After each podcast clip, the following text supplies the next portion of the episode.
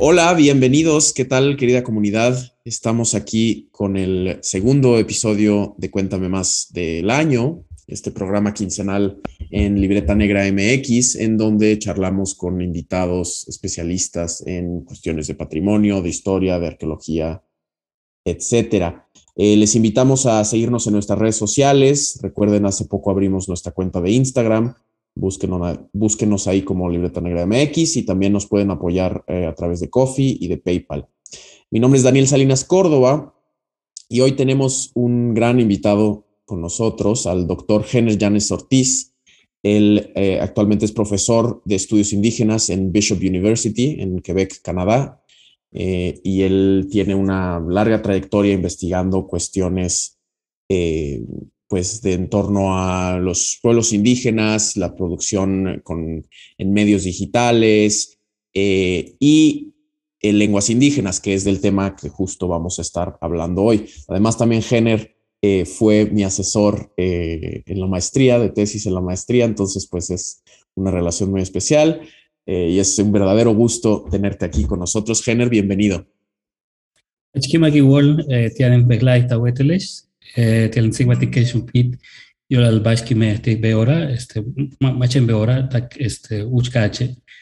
pues Daniel, me da mucho gusto, gracias por la invitación, me da mucho gusto estar aquí con ustedes el día de hoy para platicar un poco lo que, lo que estoy trabajando ahora y bueno, también algunas de las cosas que he trabajado, que he trabajado antes, ¿no? Espero que, que sea de interés y, y, ojalá que, que eso que, que, sirva para, para ponerle em, más energía a múltiples conversaciones que estamos, que estamos impulsando y que están pendientes también en la agenda eh, tanto de los pueblos originarios de México, del mundo, como, como de la sociedad en general. Yo creo que sí, este, son temas que a todos deberían interesar.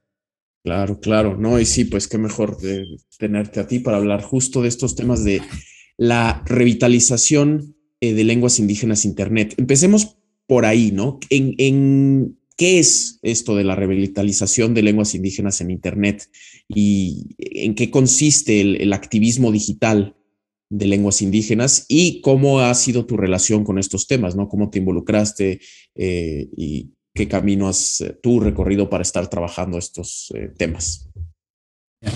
Pues mira, este, la revitalización de lenguas indígenas por medio de, de, tecnologías digitales es, digamos, como la consecuencia lógica, es, es algo que, que a nadie debería sorprender. O sea, generalmente Em, a veces encuentro en, algunos espacios eh, con otros colegas la sorpresa de que los pueblos indígenas, los pueblos, comunidades, individuos indígenas, eh, se estén apropiando de las tecnologías digitales para sus propios propósitos, ¿no? Con, con, objetivos propios.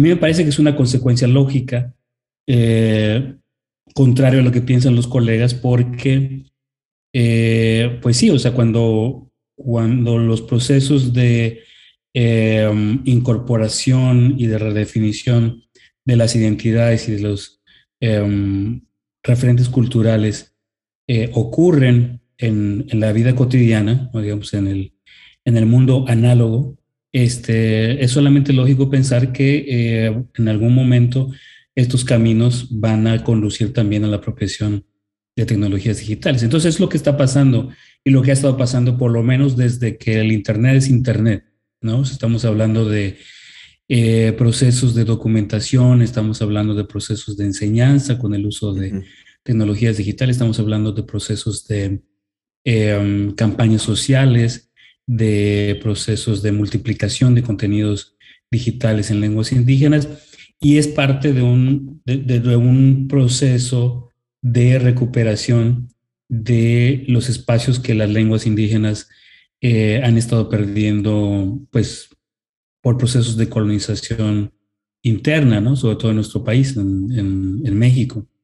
Eh, mi propia lengua, la lengua maya yucateca, que es el, el idioma en el que les saludé al principio de este programa, este, pues ha em, vivido un proceso em, vertiginoso de desplazamiento en virtualmente un, siglo, ¿no? O sea, Em, cuando se da la invasión europea en el siglo XVI y el proceso de colonización inicia en la península de Yucatán, eh, los, em, em, las autoridades coloniales eh, de la corona española se ven forzadas hasta cierto punto a utilizar la lengua maya como vehículo de, de administración colonial. ¿no? Este, mucha documentación del siglo XVI está, se encuentra escrita en la lengua maya y la lengua maya era utilizada como, un, como, una, lengua, como una lengua de gobierno, como, una,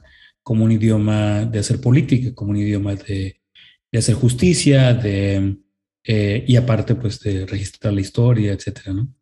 Entonces, eh, la lengua maya sobrevive el proceso de colonización y nunca es significativamente desplazada durante los 300 años de, dominación española y tampoco pierde fuerza con la independencia mexicana, sino es únicamente hasta que se expande la educación pública nacionalista en el siglo XX eh, que comienza realmente a experimentarse un proceso de, erosión que se eh, acentúa mucho más con la apertura de la región hacia el turismo internacional, hacia las industrias. O sea, hay todo un proceso de desplazamiento que se, que se acelera muchísimo, sobre todo en los últimos 30 o 40 años. Eh, a principios del siglo XXI, la lengua maya yucateca era hablada todavía por un aproximadamente un 35% de la población en el estado de Yucatán. Mm. Y en el último censo de 2020 encontramos que este, se ha reducido el espacio de la lengua maya casi en la mitad. Estamos hablando de, em, de 35%, estamos hablando ahorita como unos entre el 20, entre el 20 y 25% de hablantes este, que todavía existen en la península de Yucatán. Entonces, frente a este panorama hay muchos esfuerzos, siempre han habido esfuerzos, sobre todo desde los años 70, 80, de eh, recuperación de la lengua, de documentación, de escritura, de promoción y todo esto está encontrando camino hoy día nuevamente eh, con el uso de tecnologías digitales. Eh, y no solo la lengua maya yucateca, muchas lenguas en nuestro país, muchas lenguas en México, la lengua náhuatl, la lengua zapoteca, la lengua mije, la lengua mixteca, este, también están experimentando con, con el uso de tecnologías digitales, eh, como el quechua, el quichua, el guaraní, el mapuche, este, el guayú eh, y el cachiquel, el quiché y muchos otros idiomas en el, en el continente. Entonces mi trabajo ha sido desde hace unos 20 años más o menos. Este, em, yo al principio detecto que cada vez hay más contenido digital en lenguas, en lenguas indígenas. y me interesó mucho porque, como te decía, en el caso de la lengua maya yucateca, los esfuerzos de revitalización, eh, de recuperación de espacios comienzan en los años 80.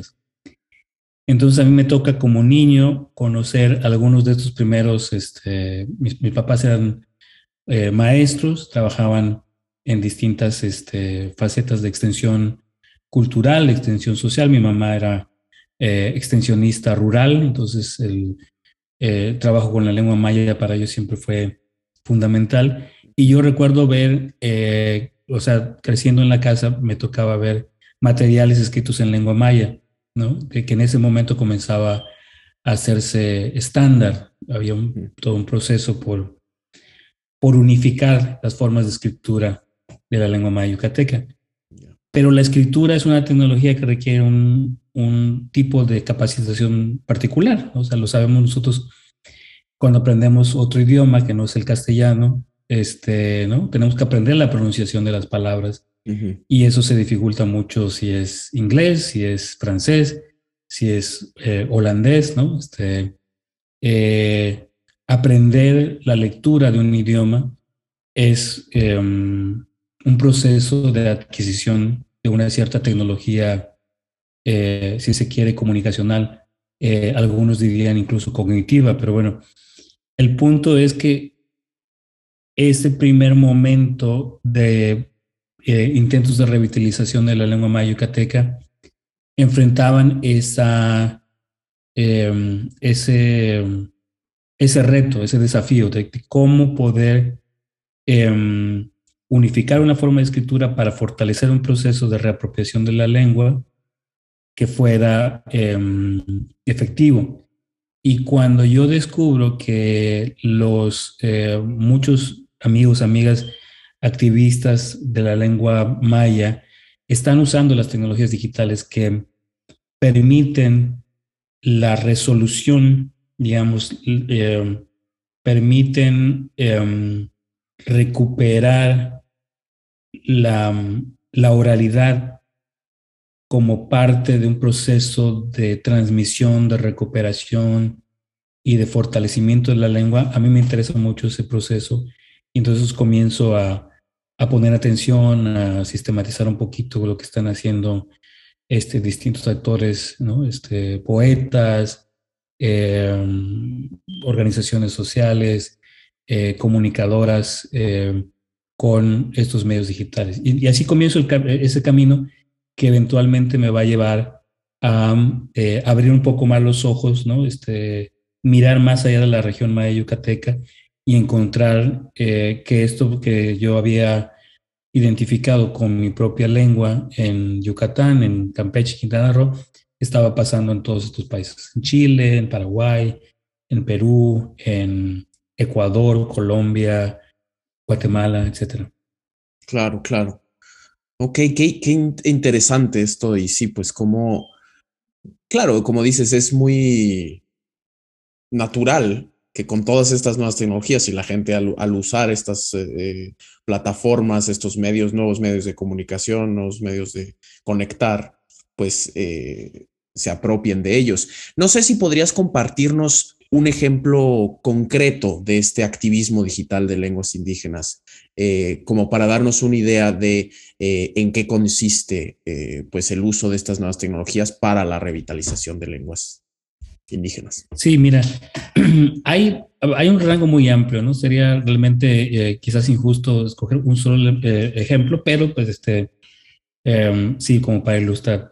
Eh, y de hecho, buena parte, o sea, hay como un camino que inicia hace 20 años, por ponerle un periodo, ¿no? O sea, em, que inicia hace 20 años, em, pero que en el último, en los últimos dos años, y Pienso que en parte también por la pandemia mm. se ha acelerado muchísimo. Entonces te voy a poner un ejemplo muy reciente, que es el de un chico eh, que se llama Santos Tus, que está, em, tiene, un, tiene una cuenta en TikTok mm. donde él eh, comparte eh, cápsulas sobre la lengua maya yucateca. Entonces lo puedes encontrar en, en, TikTok como Santos Tus, el apellido es T-U-Z, y, se convirtió en un hit en, precisamente durante la pandemia, en 2020, cuando todos estábamos encerrados en nuestras casas, él con un teléfono celular en el patio de su casa, en el, en el pueblo de Oshkutzcap, en, el sur de Yucatán,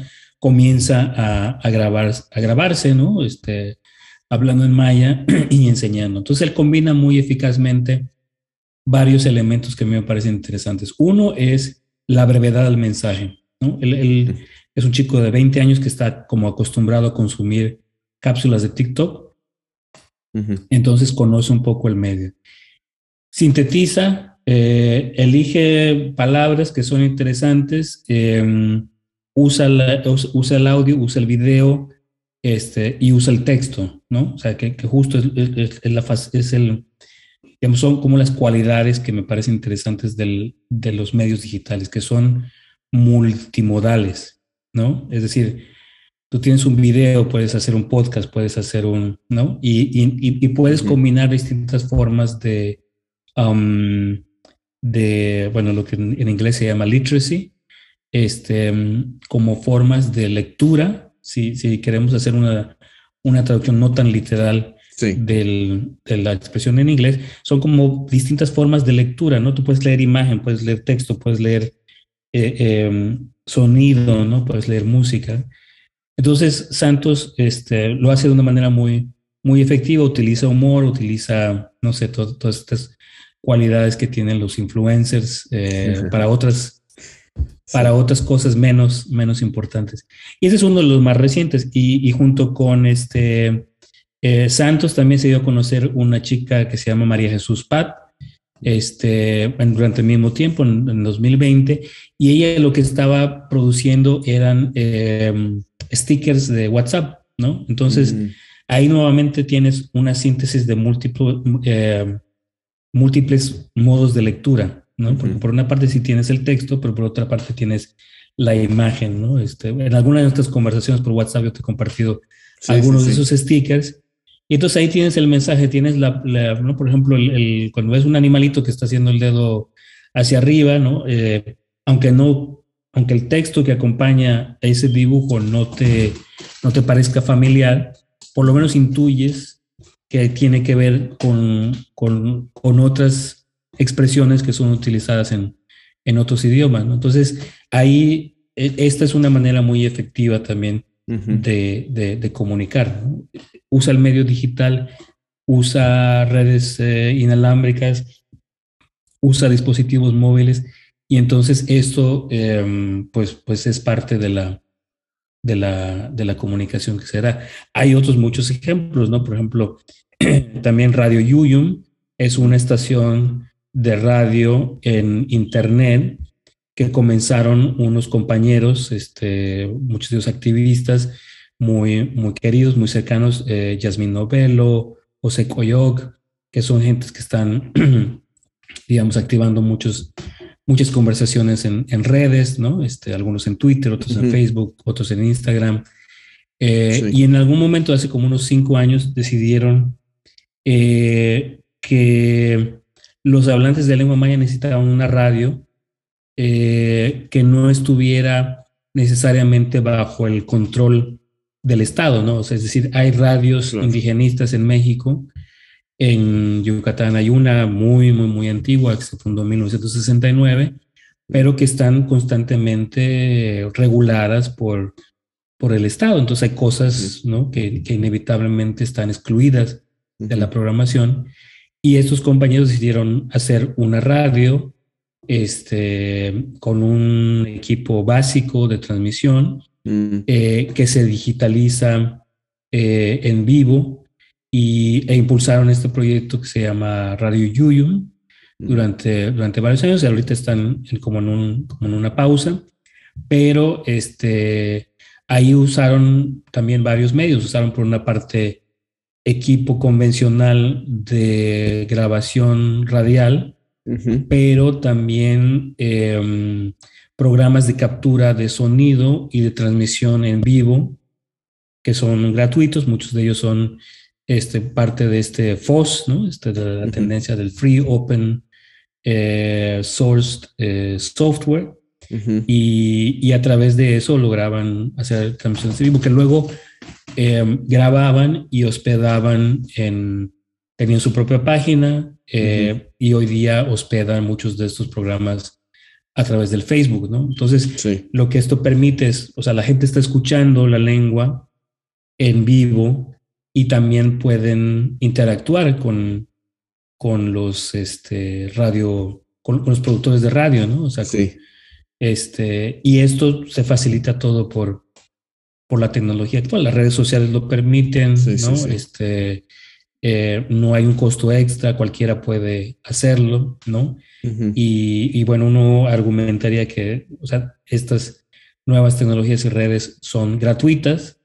Hay toda una discusión sobre qué, qué tan gratis es lo gratis, sobre todo en redes sociales, pero bueno, esa es otra conversación. Sí, ese es, ese es otro tema, pero sí, es, es eh, ilustra mucho estos ejemplos de ver exactamente cómo estas plataformas que pues ya existen, que son súper populares, se pueden eh, usar eh, para pues revitalizar las, las lenguas indígenas y de una manera que no es forzada, ¿no? Este, exacto. Sí, este, simplemente otros dos eh, ejemplos. Claro, claro, sí.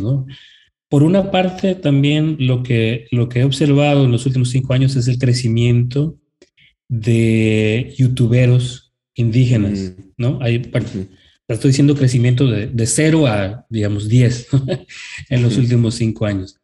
Este, que es significativo porque significa que de, que de, no haber, ahora cada vez hay, hay más, ¿no?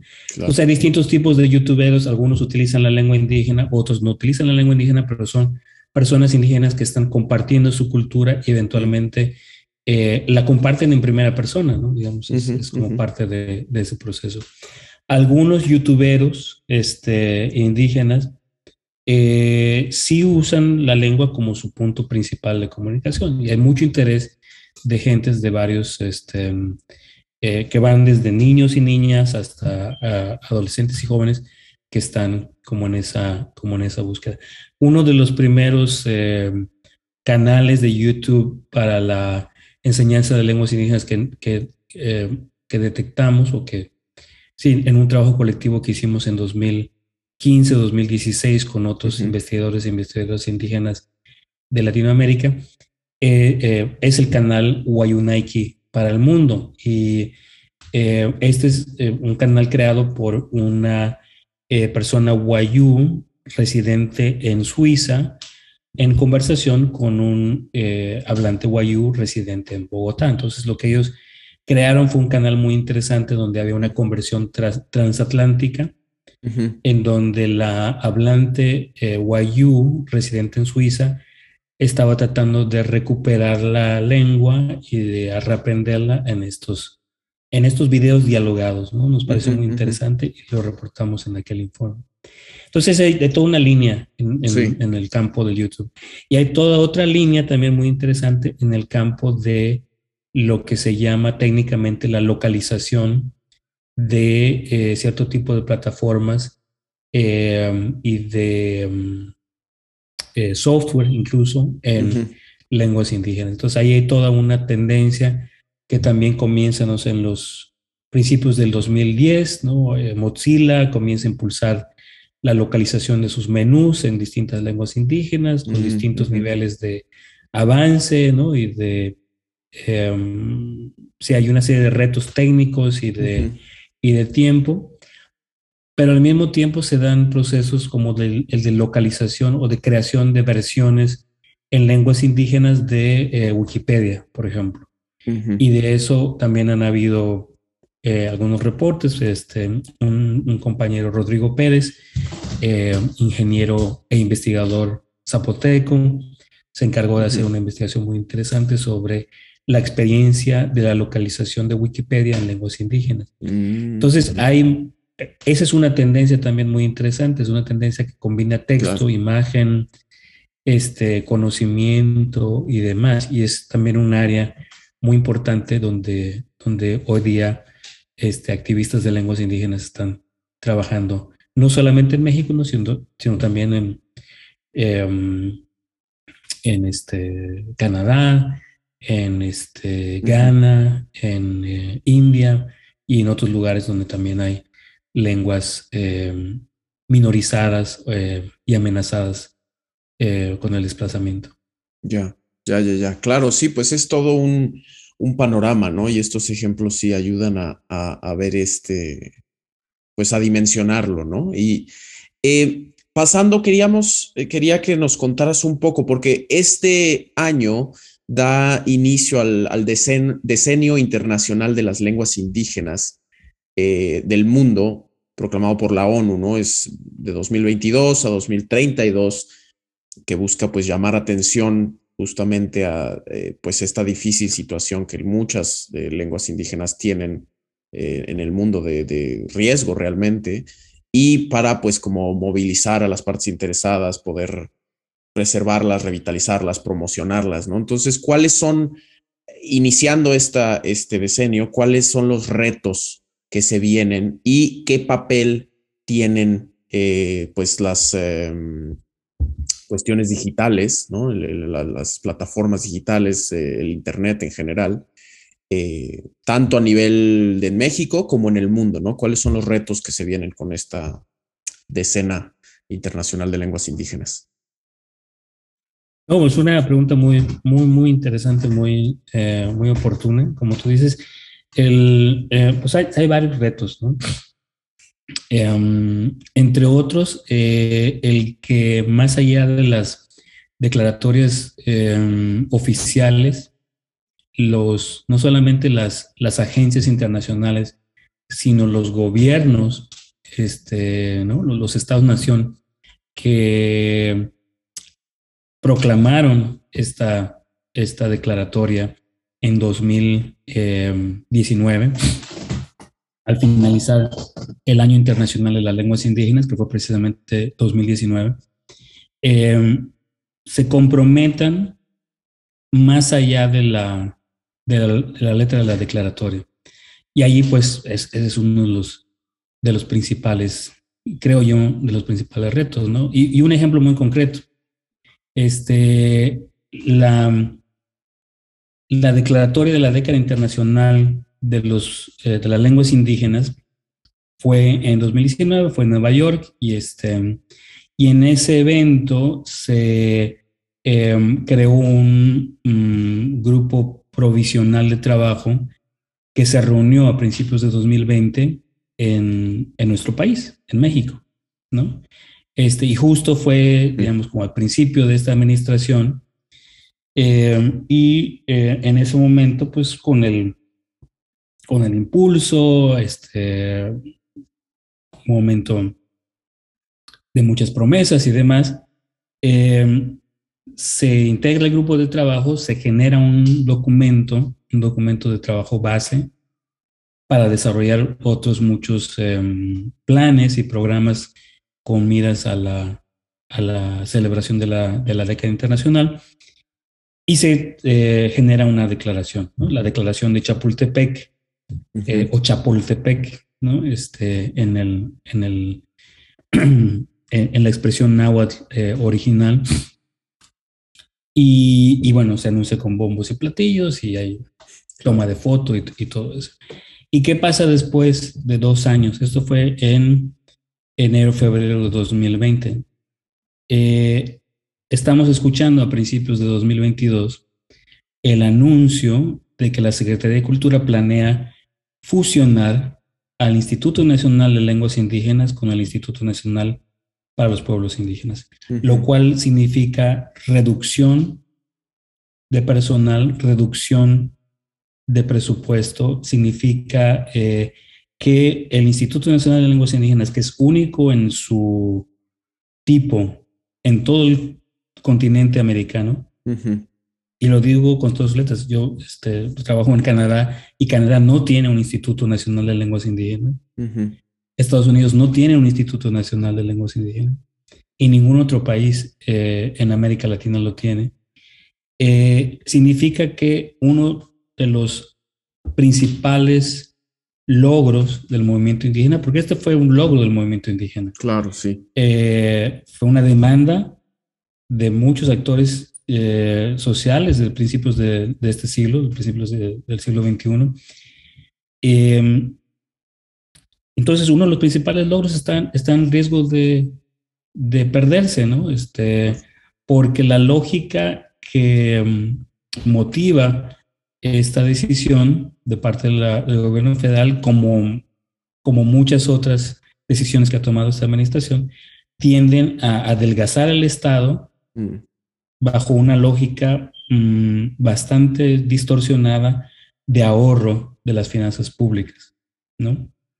Que puede no tener legitimidad, pero que em, toma la forma, toma una forma bastante eh, brusca y bastante poco consensada. El Instituto Nacional de Lenguas Indígenas es, eh, tiene sus fallas, tiene sus limitaciones, no ha sido lo que muchas y muchos de nosotros, eh, personas indígenas en México, eh, desearíamos que fuera, pero su fusión con el Instituto Nacional de Pueblos Indígenas em, nos hace perder la posibilidad de tener un instituto, un organismo eh, con personalidad y presupuesto propio actuando a favor de las lenguas en un, en un contexto en donde, como te decía, muchas lenguas, y, eh, incluida la, la, mía, la lengua maya yucateca, que tiene cerca de un millón de hablantes y que es en, vistos en vista, vista en términos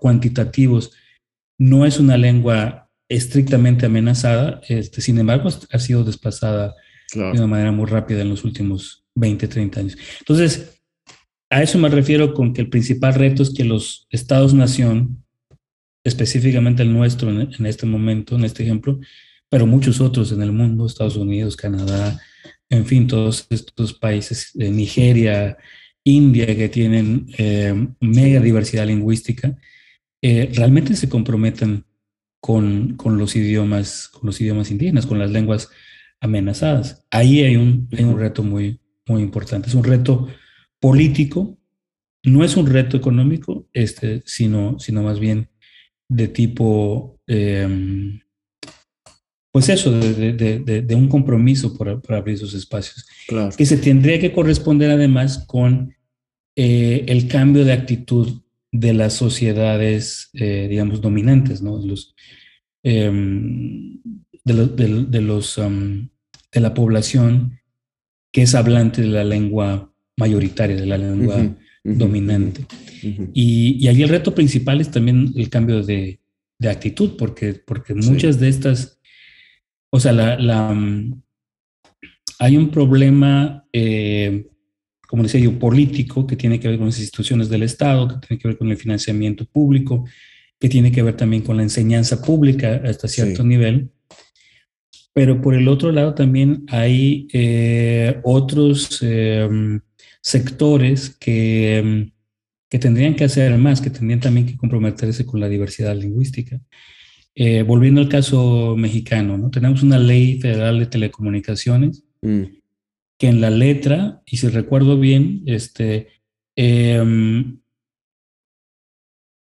recomienda, si no es que ordena, pero recomienda que haya un cierto porcentaje de programación nacional en lenguas eh, indígenas, en las lenguas indígenas de México. Un ordenamiento, digamos, o una regulación que no solo aplica para las televisiones del sector público, como puede ser el Canal 22, el Canal 11, eh, TV UNAM, este, etcétera, em, sino también debería aplicar a, a las televisoras comerciales, ¿no? Estamos hablando de Canal 5, Las Estrellas, eh, de Azteca, eh, Azteca 7, todos estos. Este, Y si nos vamos al hoy por hoy, eh, y sin realmente tener mucha mm, conciencia de, que haya o no un estudio de medios de esa naturaleza, te aseguro que ni siquiera un, un 1% de la programación de las televisoras comerciales eh, y menos del 10%, o eh, quiero decir, menos del 5% de la programación en, televisión, en la televisión pública es en lenguas indígenas. Claro. Entonces, allí hay un compromiso que también ¿no? No, no, no, se, está cumpliendo. Muchos de Del dicho al hecho, hay mucho trecho, ¿no? Claro, claro. Ahí está la, ahí está la legislación, ahí hay una recomendación, si no es con un, ordenamiento. Este, no, no recuerdo exactamente cómo está Em, redactada esa, esa, esa parte, eh, pero ciertamente hay una escasez tremenda de em, programación en lenguas indígenas eh, en la televisión y con la excepción de las radios indigenistas del Instituto Nacional de Pueblos Indígenas, herencia del indigenismo mexicano del siglo pasado, eh, tampoco hay, tampoco se escuchan lenguas indígenas en la radio comercial. Tú pones ¿no? la radio en cualquier parte de, del país y toda la programación está en, en español, ¿no? Y si acaso, inglés. Eh, y entonces hay toda una, toda una serie de, de, retos aquí, de parte del Estado, de parte de la sociedad en general, y ahí es donde eh, Em, el activismo digital de lenguas indígenas está tratando también de hacer su, su parte, porque si hablamos de medios, por ejemplo, eh, producir una radio en lengua maya que se transmita de manera digital eh, a, todo el, a todo el país, virtualmente a todo el país, a todo el mundo, ¿no? Es una manera de posicionar las lenguas indígenas en los medios. Claro, no todos los hablantes de maya yucateco seguramente están sintonizando Radio Yuyu, pero una cosa que sí eh, descubrimos, digamos, en, en charlas, interacciones con los, em, con los compañeros de, Radio Yuyum, es que muchos de los integrantes de la diáspora maya yucateca residentes en San Francisco y mm. los alrededores sí sintonizaban ese programa e incluso se lo apropiaban como, como su estación de radio. Entonces había donativos de equipo que eran enviados de Estados Unidos a, a Yucatán, en fin, se dieron interacciones en su momento muy, muy interesantes entre la comunidad diaspórica de hablantes de maya yucateco residentes en la Bahía de San Francisco y los em, productores de Radio Yuyu. Y lo mismo pasa con otras eh, comunidades lingüísticas. Este, en Nueva York tiene una eh, importante población de migrantes eh, quichuas de Ecuador. Mm. Y durante mucho tiempo tuvo una estación de radio, esta sí analógica, en Nueva York, que ahora tiene también una parte, digamos, como una versión digital, ¿no? Este, y em, junto con em, todas estas, em, todos estos esfuerzos de enseñanza de la lengua a través de medios digitales, también hay otras instancias de celebración de la lengua a través del, por ejemplo, la música mm. eh, en lenguas indígenas, ¿no? Este, eh, Yucatán, bueno, el área de la península, Quintana Roo y Yucatán se hicieron muy eh, notorias en los últimos 5 o 10 años por el surgimiento del, hip hop en maya o del, rap en maya. Entonces, mucha gente en el centro del país interesó, este, eh, algunos videos de chicos del oriente de Yucatán, Tío Suco, Te Cantó, este, Carrillo Puerto, Naranjal Poniente, José María eh, Pino Suárez en, en Quintana Roo, encontraron que ellos podían grabar su propia música con un equipo pues muy em, no precario, pero sí un, equipo básico que les permitía grabar sus canciones de hip hop y las dieron a conocer a través del YouTube, a través de varios canales de, de medios sociales y eso visibilizó la creatividad en la lengua maya y, en fin, ¿no? Pero, o sea, esto es el hip hop. Eh, las pirecuas eh, en Purépecha este, se siguen grabando y se dan a conocer también a través del YouTube.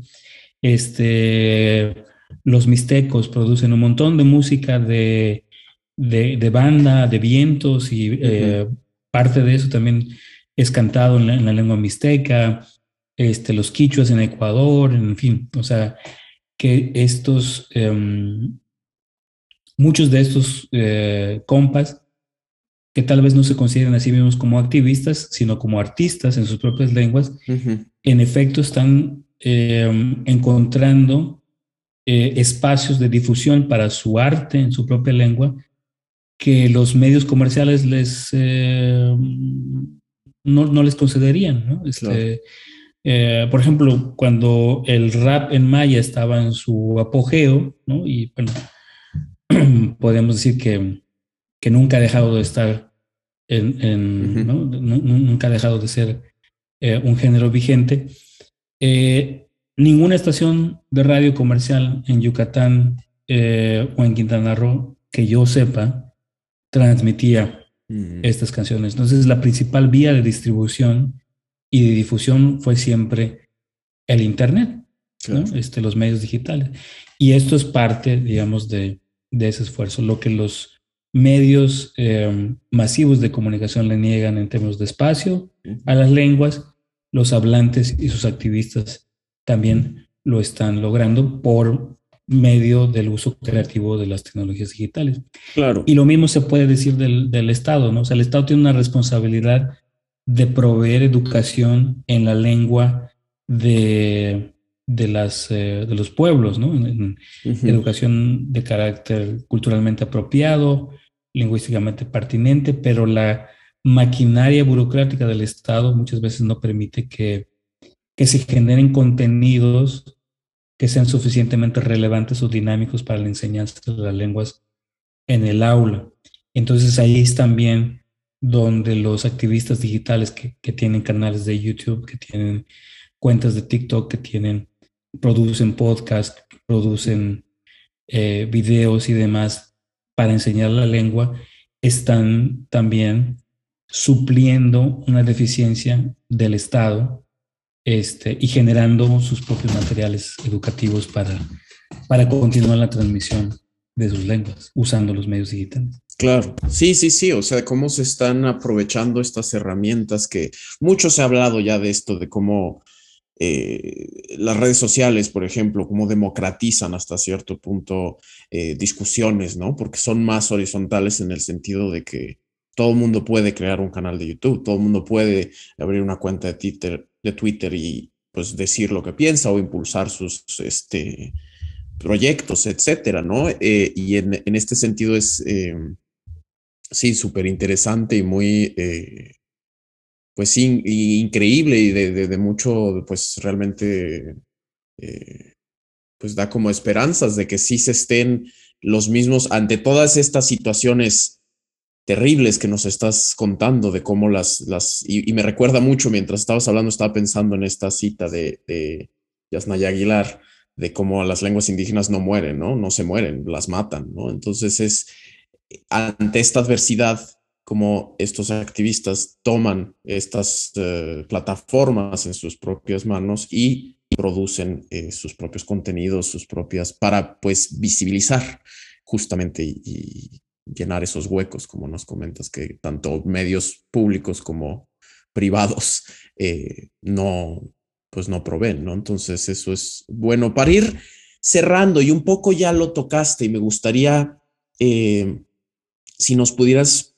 compartir tus opiniones respecto a cuál es el papel, o sea, qué podemos hacer las personas que no hablamos una lengua indígena, ¿no? Las personas que no pertenecemos a, pueblos indígenas eh, y que no, pues somos eh, monolingües o bilingües, pero no nada más de, lenguajes occidentales, digamos, ¿no? No nos hablamos castellano o inglés, puede ser. ¿Qué, qué podemos hacer para apoyar todos estos activismos eh, digitales en, pro de, las lenguas indígenas? No, pues también una, pregunta súper interesante, porque creo que eh, cuando, o sea, de, los trabajos, de las conversaciones que hemos tenido entre activistas eh, que hablamos lenguas indígenas o que pertenecemos a pueblos indígenas, pocas veces nos hacemos esa pregunta y me parece muy, muy importante que también nos la hagamos. ¿no? agradezco que, que, la, que la plantees. Eh, creo que, bueno, se pueden hacer varias cosas y, tanto, tanto de manera digital, o sea, el, apoyo de los no hablantes y de los no integrantes de pueblos originarios eh, puede ser de dos tipos. En la vida real, digamos, en, en el mundo análogo, en el mundo analógico, como en el mundo digital. Entonces, en, el, mundo, en el mundo real, pues es efectivamente interesarse por, por aprender. O sea, sabemos que aprender un idioma no es algo que se le da a todo el mundo, ¿no? O sea, incluso eh, una lengua de estatus como el, como el inglés en nuestro país, ¿no? Este, que todo el mundo anda con esa obsesión de deberíamos aprender inglés y ahí tienes a todos los las escuelas de inglés anunciándose en un eh, loop interminable este, en las horas muertas de la televisión. Eh, y a pesar de todo, pues el, el inglés a muchos eh, mexicanos, mexicanas, no se les da, ¿no? Entonces, claro, porque, porque implica un proceso, un proceso muy, muy, muy diferente para cada persona pero sabiendo que los idiomas no se aprenden en las escuelas, sino que se aprenden en la vida cotidiana, pues es, yo diría que es interesarse, ¿no? O sea, hay regiones donde, por ejemplo, en el caso de Yucatán, es, la península de Yucatán es muy claro. Este, es una sola lengua eh, mm, indígena, ¿no? la, lengua maya yucateca. Entonces ahí es, tener una sociedad multilingüe que, que pueda, ¿no? Este, em, reivindicar el maya, el castellano y el inglés y todas las demás lenguas que se acumulen, es, sería, sería importante, ¿no? Y esto, como te decía, también es, es, es, uno de los retos principales. de la década internacional de los pueblos, de la década internacional de, las lenguas indígenas. Porque, porque sí, efectivamente, pareciera que la, la, diversidad lingüística solamente debería interesar a los que ya de por sí son bilingües, ¿no? Los que de por sí hablamos maya y español, o mixteco y español, o zapoteco y, español. Y muchas veces ni siquiera el español, ¿no? Hay muchas comunidades transfronterizas que hablan mixteco e inglés, o maya e inglés, ¿no? También ya se está dando ese proceso. Eh, cuando que los monolingües de castellano también deberían de, de, interesarse por ser, por ser multilingües, no nada más aprender inglés, sino también interesarse por los idiomas que se hablan en, en sus territorios, ¿no? En el caso de de Morelos, ¿no? Ahí tienes el náhuatl, el náhuatl de, Morelos, que además de textos clásicos, este, ¿no? Eh, las proclamas de Emiliano Zapata en, en náhuatl, este, por no, por no mencionar otros documentos. Entonces, ahí, sí, o sea, interesarse un poquito más, aprender igual de manera cotidiana, este, usarlo, ¿no? Este, hay una, eh, una activista, bueno, profesora, Em, indígena canadiense que hizo una como un, como un póster con cinco cosas que los no hablantes de lenguas indígenas pueden hacer por la diversidad lingüística, ¿no? Entonces, una de esas es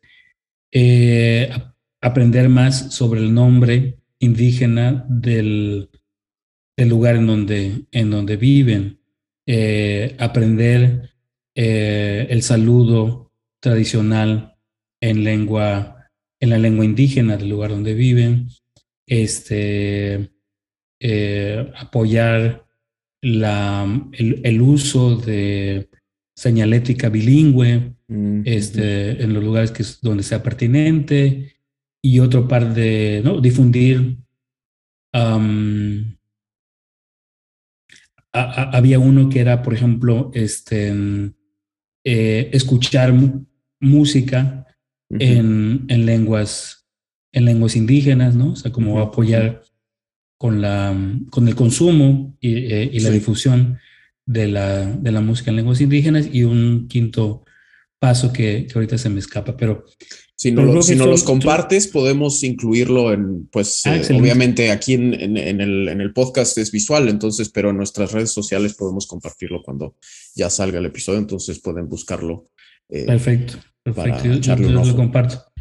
Y claro, este, y en términos de cómo apoyar eh, por medios digitales, bueno, en parte ya una de las, uno de estos pasos ya es, ya es este, va en esa dirección y que tiene que ver precisamente con el, con la difusión de materiales, este, música, em, eh, programas, este, en lenguas, lenguas indígenas. Principalmente, o sea, si, si, si tú como no hablante, no, no, no miembro de pueblos originarios, este, te comprometes con una lengua, ¿no? Este, por decir, con el náhuatl, con el zapoteco, con el mixteco, pues darle difusión a materiales en esas, en esas lenguas. Y en la medida de lo posible también, yo diría que como en el, en el caso de, de este podcast, pues compartir el espacio con los, este, con los que son hablantes de lenguas indígenas también, ¿no? O sea, compartir el espacio con eh, y abrir ese, ese, espacio para, para las lenguas en programas eh, que son exclusivamente en castellano. Este, es un reto, no es, no es tan sencillo, sabemos lo que, lo que toma producir, ¿no? El esfuerzo, el tiempo em, que toma producir programas en una sola lengua, ya hacerlo de manera bilingüe, o incluir dos lenguas en, el, en un podcast eh, también es, es, es, un reto, sobre todo si no se es hablante de una de las lenguas. Y entonces, este, pues sí, va, va, un poco por allá, creo, como pasos muy concretos, ¿no? Este, que los que tienen un cierto, eh, pues eso, eh, un, un, cierto número de seguidores, una cierta comunidad, también nos ayuden a, ubicar las lenguas, ¿no? A, darles escucha, por lo menos, si no es que enseñarles. este, y, y, sí, yo creo que poco a poco esto, esto puede hacer más, em, multilingüe la conversación en nuestro, en nuestro país y, en el mundo. Claro. Este, sí. Y bueno, aprovecho también, antes de que terminemos el programa, eh, para hacer un comercial. Yo en los últimos dos años he estado trabajando junto con otros colegas investigadores investigadoras indígenas, activistas indígenas también, en la elaboración de una caja de herramientas para eh, activistas digitales, este, precisamente con, miras a la, a la celebración del decenio internacional de las lenguas indígenas. Y estamos a punto de terminar y, en su momento sería muy, muy interesante pues, que nos ayudaran efectivamente a darle difusión a esta caja de herramientas. Claro. Y, este, y, y eso, este, retroalimentarla, eh, en fin, o sea, que nos, que nos ayuden a, hacerla circular. Claro, claro, no, sí, qué, qué bueno que aprovechas el espacio y cuenta con ello eh, en cuanto esté terminada y ya publicada. Eh, podemos difundirla en nuestros canales, entonces pues estén atentos para eso. Y, y no, bueno, muchas gracias sí por estas recomendaciones, porque sí es, muchas veces pasa cuando, cuando uno gana conciencia de ciertas problemáticas que no lo afectan directamente a uno y se tiene empatía, pero a veces sí es como difícil decir, ok, pero ¿cómo puedo yo ayudar? ¿No? O sea, eh, hablando de cuestiones, pues sí, de, privilegios y de opresión, ¿no? Como hombre, ¿cómo puede uno apoyar las luchas feministas, ¿no? O como persona blanca, ¿cómo puede uno luchar contra el racismo? Como persona no indígena, ¿cómo puede apoyar a las luchas indígenas? ¿no? Entonces, estas eh, recomendaciones que nos das eh, son sí muy importantes y pues sí para trabajar en ellas, porque pues es un problema que atañe no solo a los pueblos indígenas a final de cuentas, ¿no? todos los demás que formamos parte de este sistema eh, opresor, pues también tenemos vela en el entierro, ¿no? Por más que no tengamos la, toma de decisiones, no dependa de nosotros directamente, pero eh, pues sí, justo para darles más visibilidad y, y, apoyar todos estos esfuerzos se me hace muy bien. Entonces sí. Eh, Aparte porque, bueno, algo que, que, quizás mm, no, no, hemos platicado muy explícitamente, o sea, estamos, digamos, en... Em, fundamentalmente de acuerdo en que la diversidad lingüística es importante, pero también es justo decir que, o sea, también tratar de explicar por qué, ¿no? O sea, y es que la diversidad lingüística eh, nos ofrece no solamente a los que somos, digamos, somos percibidos como parte de esa diversidad lingüística, ya sea como problema, ya sea como, como oportunidad, pero sí todos en general, eh, los que hablan lenguas mayoritarias, los que no las hablan, eh, o los que hablan lenguas minorizadas y los que no las hablan, nos beneficiamos de, la diversidad lingüística por, por muchas razones, fundamentalmente por dos. Por una parte, por el conocimiento, ¿no? las formas de conocimiento, las formas de relación, las formas de percepción del mundo que encierran las lenguas, las lenguas diversas. Entonces, en la medida que tengamos distintas maneras de nombrar el mundo, también tenemos distintas posibilidades de entenderlo y también podemos potencialmente contar con distintas soluciones para, para nombrar ¿no? este, lo que ocurre en, nuestra, en nuestro planeta. ¿no? Entonces, eh, buena parte del conocimiento de los pueblos está eh, sintetizada o, sintetizado o condensado en las lenguas. Y esto no es necesariamente para reificar a, las lenguas, ¿no? Las lenguas también son dinámicas, van cambiando, este, van incorporando, son, son, son una fuente constante de entretenimiento, ¿no? Este, Y de disfrute, y es también es una parte muy, muy importante de su riqueza. Pero sí es cierto que, que, buena parte del, de los vocabularios que, con los que manejamos eh, em, los pueblos originarios ofrecen ventanas para em, conocer más sobre, sobre el entorno, ¿no? este, capturan eh, conocimientos ¿no? este, sobre los ecosistemas, sobre la diversidad biológica, sobre la historia misma, y ese sería quizás para los interesados en el patrimonio, para los interesados en la historia, en la arqueología, quizás esa sea la, la, parte más importante, ¿no? O sea, que las lenguas indígenas, eh, las lenguas de pueblos originarios y otras muchas lenguas también, son eh, receptáculos, son archivos dinámicos de, de datos históricos que son importantes para poder efectivamente este, entender mejor cuál ha sido nuestro, nuestra trayectoria como especie en, en, este planeta. ¿no? Entonces, esa vendría siendo la segunda, em, la segunda razón por la cual el mantenimiento de la diversidad lingüística es importante, porque nos permite también eh, entender mejor nuestro... Em, nuestro trayecto como especie en el mundo y, en el caso específico de em, países como México, o sea, cómo em, la historia de nuestro país, su arqueología, sus ecosistemas este, han sido mantenidos y protegidos durante, durante cientos, sino que miles, miles de años. Entonces, em, sí es una riqueza para los que hablamos lenguas originarias, pero también es una riqueza para los que no. Y creo que también en la medida en que, como tú dices, se vaya haciendo conciencia de eso, de que el que yo no hable lengua originaria em, no me no, es un impedimento para, para yo beneficiarme de la diversidad lingüística. Este, eh, creo que, bueno, en esa medida se van a lograr tener más espacios.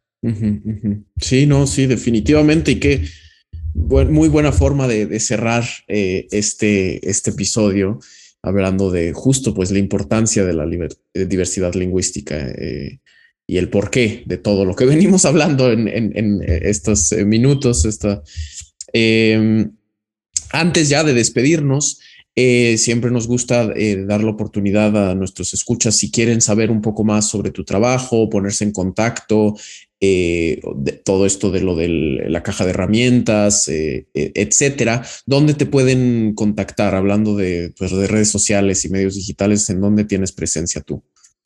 Pues me pueden seguir en Facebook. Em, generalmente no recuerdo nunca el, ponemos ponemos de, eso ponemos siempre ponemos los links abajo entonces este, ah, pues ahorita mencionarlas y nosotros escuchas ya saben abajo en la descripción del episodio encuentran el link directo pero estás en Facebook entonces.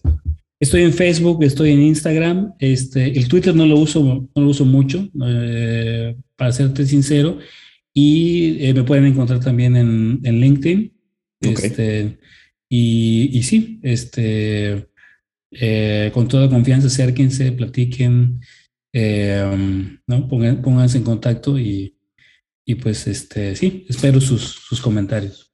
Perfecto, perfecto. Pues ya saben, eh, querida comunidad, abajo pueden encontrar esos links y bueno, también los invitamos a seguirnos a nosotros si aún no lo hacen. Eh, a mí personalmente me encuentran en Twitter e Instagram como Daniel Salinas 00 y a Libreta Negra MX estamos, bueno, en YouTube, en Twitter, en Facebook, recientemente ya también en Instagram y también en las plataformas de podcast. Ahí si nos eh, siguen pueden pues, conocer más de nuestros contenidos, nuestros programas, etcétera. Y eh, pues si gustan, si disfrutaron de este episodio y disfrutan de nuestros programas, también pueden apoyarnos a nosotros compartiéndolos, con personas que crean puedan interesarles, recomendándonos.